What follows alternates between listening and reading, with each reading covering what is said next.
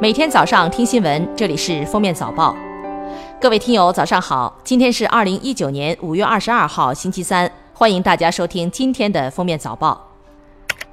来看今日要闻：中国商务部欧亚司司长罗伟东五月二十一号在新闻发布会上宣布，第六届中俄博览会将于六月十五号到十九号在哈尔滨举行。博览会期间将举办第二届中俄地方合作论坛，以及跨境电商、海关、科技、金融、中小企业、青年等领域的多项商务活动。北京市2019年积分落户申报工作将于今日正式启动，申报期六十天，现场审核环节取消。2018年，北京市开展首批积分落户工作，六千零一十九人经公示取得落户资格。截至目前，已完成落户五千六百二十五人，随迁子女四千四百零五人，实际落户一万零三十人。二十一号，京张高铁清华大学段线路完成国内首个封闭式升屏障工程浇筑。升屏障相当于在高铁线路上盖了一个地面隧道，通过安装在升屏障的隔音和吸音材料，降低高铁运行时产生的噪音，从而达到国家相关要求。二十号发布的中共中央、国务院关于深化改革、加强食品安全工作意见，明确了当前食品安全面临的形势，提出了总体要求和目标。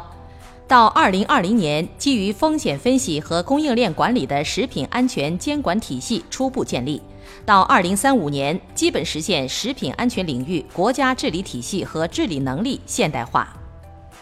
中兴通讯人士透露，中国计划十月一号起在全国范围内开展五 G 商用。中国大陆的基站将由华为、中兴通信及爱立信提供。下面是热点事件：四月一号起，南方医科大学顺德医院新生儿科陆续出现多起患儿不明原因发热，有五例新生儿感染死亡。广东省已根据规定，对顺德医院、佛山市卫生健康局、顺德市卫生健康局主要负责人、相关责任人给予处理。广东省卫生健康委撤销顺德医院三级甲等医院的资格。五月二十一号，华为创始人、CEO 任正非针对相关热点问题，在深圳接受了媒体访问。任正非说：“美国的九十天临时执照对我们没有多大意义，我们已经做好了准备。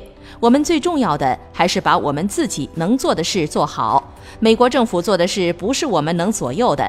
家人出国，我还送他们苹果电脑，不能狭隘地认为爱华为就爱华为手机。”二十号，国家药监局公布了化妆品监管 APP。今后，消费者在我国购买的化妆品均可以在此 APP 上查询产品的注册生产信息，是否属于正规合格产品等。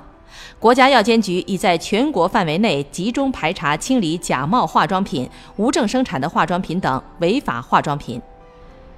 据 CNN 报道，美国国土安全部在二十号发布的一份报告中警告称，中国制造的无人机可能正在向中国制造商发送敏感飞行数据，政府可以访问这些数据。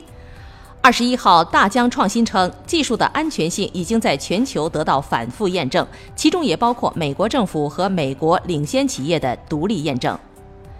据媒体报道，东方航空已就737 MAX 停飞事件向波音公司提出索赔，东航也成为首家提出索赔的航空公司。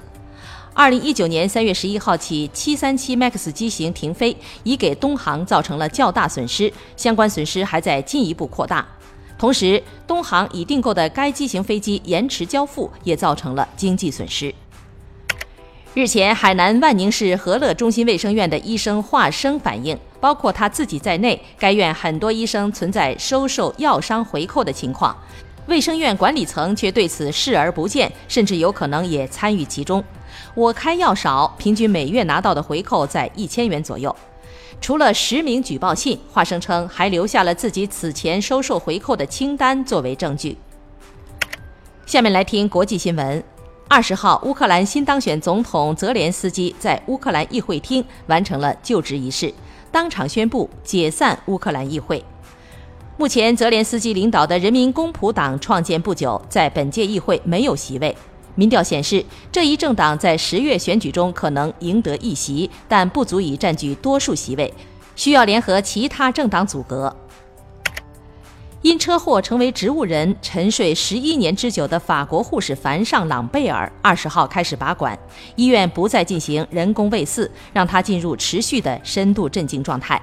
朗贝尔高位截瘫，脑损伤也绝无康复可能。他的父母一直阻止拔管，但是其妻子、侄子和兄弟姐妹都希望不再继续无望的救治。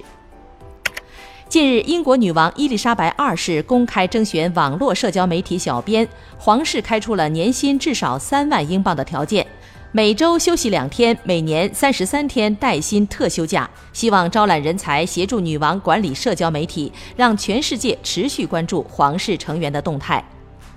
人工智能 AI 进入新里程。微软公司近日与酿酒厂和科技公司三方合作，推出了全球第一款由 AI 制造出来的威士忌。